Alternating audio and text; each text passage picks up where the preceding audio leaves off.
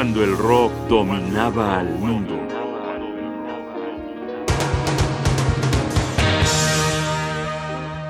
El legado caliente de Humble Pie.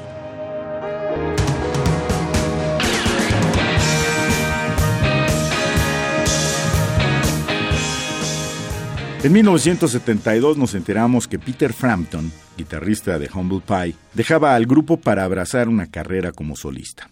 Al ser reemplazado por Clem Clemson, muchos nos preocupamos de que el sonido Humble Pie fuera transformado por Clemson, de quien conocíamos su paso por el experimento progresivo del grupo Colosseum.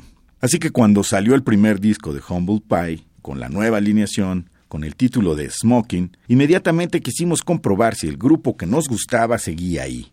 Pero ¿qué creen?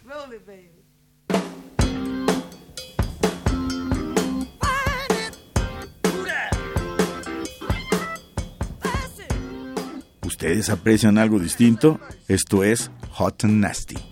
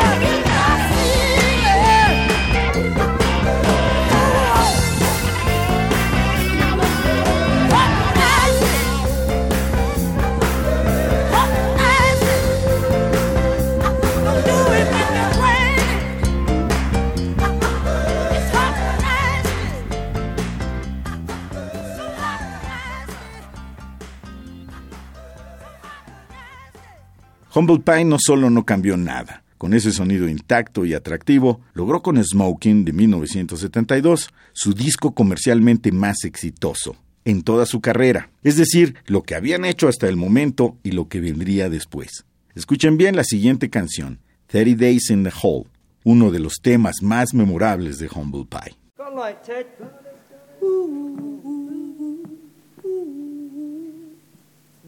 Anyone doing that one? Which one? 30. I'm doing it. 30 days in the hole. Yeah. That's nice. 30 days in the hole. 30 days in the hole. Lord have mercy. oh, yeah. Come on in, man. That's it.